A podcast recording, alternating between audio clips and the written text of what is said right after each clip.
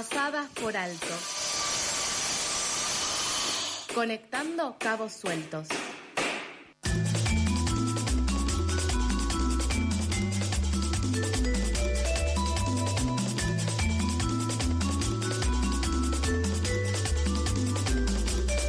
Horas 16 minutos aquí en Pasadas por Alto y llega un momento muy especial, Sol. Sí, vamos a escuchar ahora eh, Ecos de Nuestra América, una columna itinerante de Nicole Martín. Eh, como hablábamos al principio del programa, eh, nos están vendiendo la dolarización como una solución mágica que va a resolver todos nuestros problemas, pero podemos ver otros ejemplos eh, donde, se- donde hay dolarización. eh, y en América Latina, cuatro países cuentan con el dólar como moneda oficial. Son Ecuador, Sí. El Salvador, Panamá y Puerto Rico. Sí, esto Eh, es súper interesante. Eh, mira, me estoy enterando ahora, mira, Sol, que El Salvador desde 2001 fue el último país en llevar a cabo esta política hace ya 22 años, o sea, Claro, tiempito, hace un sí, tiempito. dos décadas. Claro. Em, bueno, sobre esto, em, Nicole Martín eh, realizó una entrevista de marcha.org a Lorena Valle Cuellar, que es economista, feminista y con especialización en macroeconomía, gobernanza y análisis de política económica. Y eh, bueno, hablaron de estos temas. Así que, si te parece, podemos escuchar eh, la columna. Escuchamos entonces a Nicole Martín sobre América Latina en Ecos de Nuestra América. ¿Cómo le fue con la dolarización a El Salvador? Escucha. Un grito corre por entre los montes andinos, se arrastra por las llanuras del norte, lenta e intensamente se ramifica por las venas abiertas de América Latina. Es el fuego de un pueblo que comparte los sueños, también las pesadillas, las voces que laten en los ríos y los cielos, en un reclamo de vida digna para nosotros, que aunque nos han intentado extinguir, seguimos resonando en el viento. Yo soy Nicole Martín y estos Ecos de Nuestra América en la Luna con Gatillo.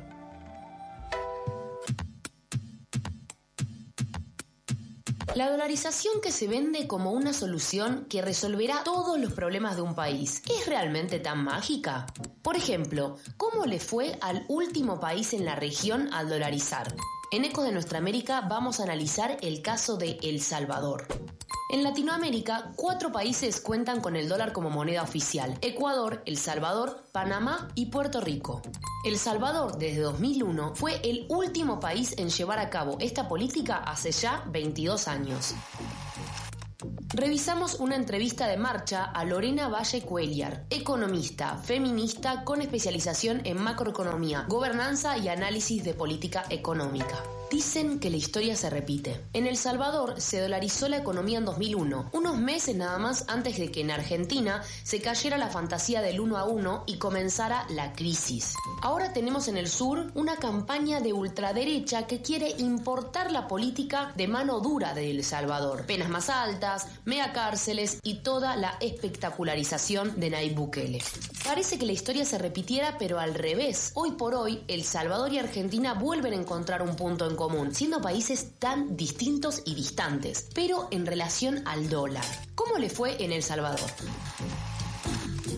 En 2001, relatan César Sarabia y Camila Parodi en su nota de marcha, les salvadoreñes recibieron el nuevo año con la noticia de que a partir del primero de enero el dólar sería moneda oficial junto al colón. Con el tiempo, el dólar se impuso como la única moneda en circulación, concretando así el sueño de las élites empresariales y de la derecha. Ese mismo año, apenas unos días después, El Salvador sufrió dos terremotos terribles en menos de un mes. Al sacudón económico que representaba la dolarización le vino acompañado otro, el de la tierra, que se cobró varias vidas y dejó millones en pérdidas materiales. La economista feminista de El Salvador, Lorena Valle Cuellar, contó en esa entrevista que, aunque se decía y muchos piensan aún que la dolarización en El Salvador fue una política improvisada, así espontánea, la derecha hizo muchos movimientos año a año para que se pueda cumplir. Lo que considera ella es que la forma en la que se implementó fue apresurada. Los votos para aprobarlo fueron literalmente un canje entre el histórico partido de derecha, el PCN, que tenía a un diputado, Francisco Merino, al borde de un juicio por conducir borracho y dispararle a un policía, y el entonces gobernante Partido Arena.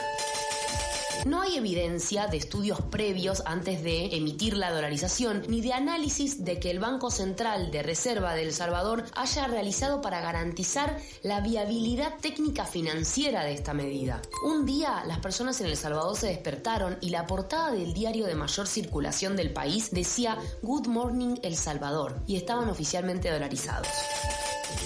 La economista identifica que durante la década de los 90 se dio un debate pero a puertas cerradas, que solo ciertos economistas o historiadores logran identificar sobre si dolarizar o no, o si implementar una caja de convertibilidad que es como lo que se hizo en Argentina, esto de uno a uno.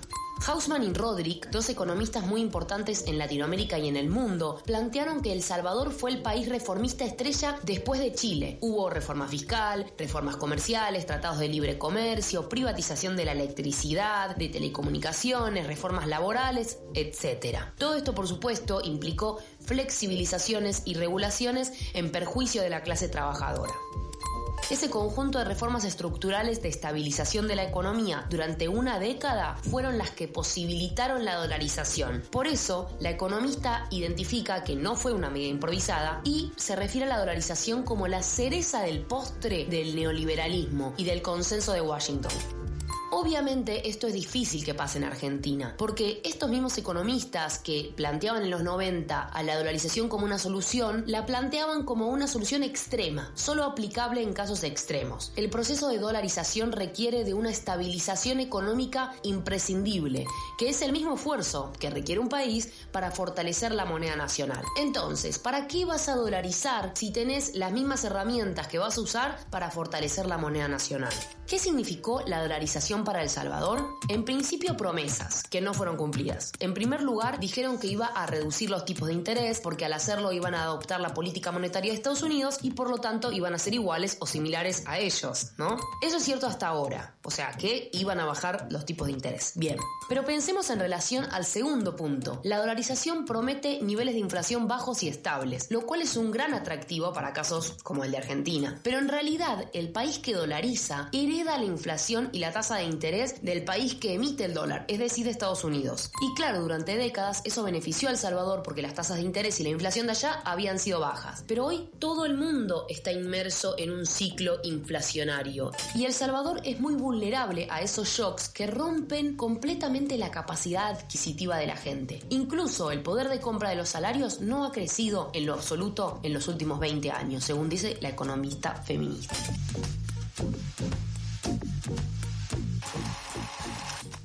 Ahora mismo, El Salvador está heredando una inflación muy alta y condiciones de financiamiento adversas por el alza de las tasas de interés y por la restricción monetaria de la nueva política estadounidense. Entonces, básicamente, si usas su moneda, tendrá sus beneficios, pero también sus crisis. Y bueno, de la soberanía nacional ni hablemos. En este punto, algo que se prometió y no se cumplió en El Salvador fue la disciplina fiscal. La dolarización prácticamente quita la capacidad del Banco Central de imprimir dinero, la famosa maquinita. Entonces ya no hay forma de que el Banco Central le financie gasto ilimitado al gobierno y por lo tanto ya no hay déficit fiscal, supuestamente. Eso no es verdad, porque la dolarización no impide tomar deuda externa. Y por ejemplo, El Salvador ya no puede pedirle plata al FMI por sus niveles extremos de deuda, lo que lo lleva a pedir a otros actores que tienen aún más interés. Y ya sabemos qué implica eso, ajuste, mayor precarización, todo perjuicio para la clase trabajadora. El Salvador y Argentina son dos países muy distintos, sí, y con contextos muy poco comparables. Sin embargo, se encuentran en esta conversación de la historia y entender su experiencia nos ayudará a no comprar promesas irreales. Para quienes intentan vender como exitosa y simple una medida que tiene una profunda complejidad económica y social, les decimos, con el pueblo no.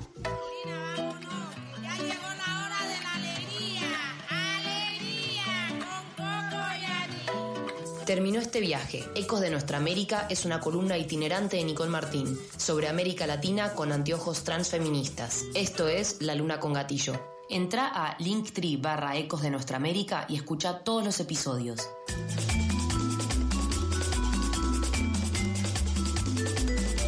Súper interesante este espacio de eh, Nicole Martín, producido por Luna con Gatillo, ecos de nuestra América, eh, sobre cómo le fue con la dolarización a El Salvador.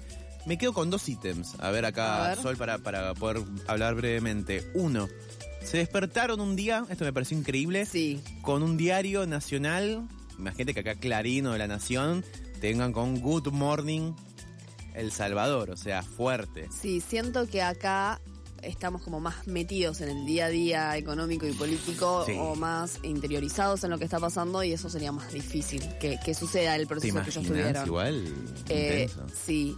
¿Y el otro punto? Y el segundo punto, eh, nada, soberanía, pérdida de soberanía. eh, después también eh, cómo la derecha de, de ese país se organizó para mantener y sostener algo que de por sí no es sostenible. Exactamente. Y además está bueno también, o sea, después de lo que pasó ayer, lo Sí. que lo que dijo Milei, también lo que repitió Marra, de no renueven sus plazos fijos, no apuesten al peso.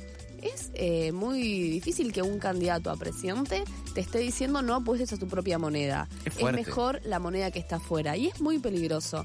Incluso lo hablábamos en las noticias más temprano, eh, que los bancos tengan que, que salir a decir, che, eh, esto es muy irresponsable porque Eso. los bancos organizados, cual eh, carta sindical, diciendo, che, loco, esto, esto que dijiste está mal. Exactamente, pero además de eso, eh, de, de que lo que decís está mal, vos tenés después 44 millones de argentinos Hola, claro. que, digo, con su.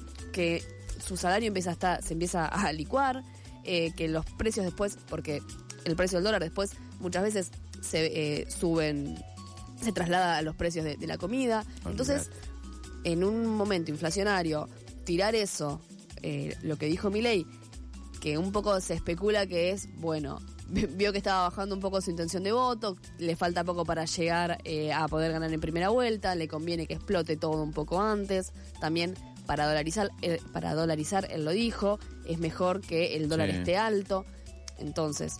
Con todos esos puntos, vos decís esto, pero sigue siendo muy irresponsable. Y ni siquiera te digo irresponsable, porque eh, irresponsable es algo que uno hace sin saber por ahí la consecuencia. Él sabe la consecuencia y no le importa. Y esto por ahí también puede ser un aviso para todos, eh, para, para quienes, eh, los ciudadanos que, que, lo, que por ahí quieren votarlo o no. Mm. Pa- bueno, no le importa mucho, Mm. no le importa mucho a los ciudadanos argentinos. Claro. para estar atentos. Y, y remarco también esto que decís, Sol, eh, que los bancos te pidan responsabilidad democrática, siendo los bancos los primeros chorros del mundo. eh, Claro. Porque si hay, ellos son especula, ellos especulan, hacen Sí, la suya también. también. Cada, cada cual cuida su ranchito. Sí. Eh, pero es muy fuerte, ¿no? Que se hayan organizado. Eso a mí me... me sí, o sea, yo no soy analista político, para eso está Nach- Nacho Marchini los lunes, con Los su lunes. super lunes. Eh, pero que te pida responsabilidad democrática Sí. es muy fuerte, es muy fuerte. Sí, sí, también quisiera Es escuchar la, la columna de Noé de los martes también, También. sobre economía. Ahí tenemos, para mí ahí podemos hacer un match, te va produciendo el aire. Me que, gusta. que hagan ahí un match de mm, estos temas. Un super lunes martes. Claro. Me gusta. Bueno, eh, Llega el momento de... ¿Una tandita? Una tandita, como corresponde. Un sanguchito para el matecito, una tandita. una tandita.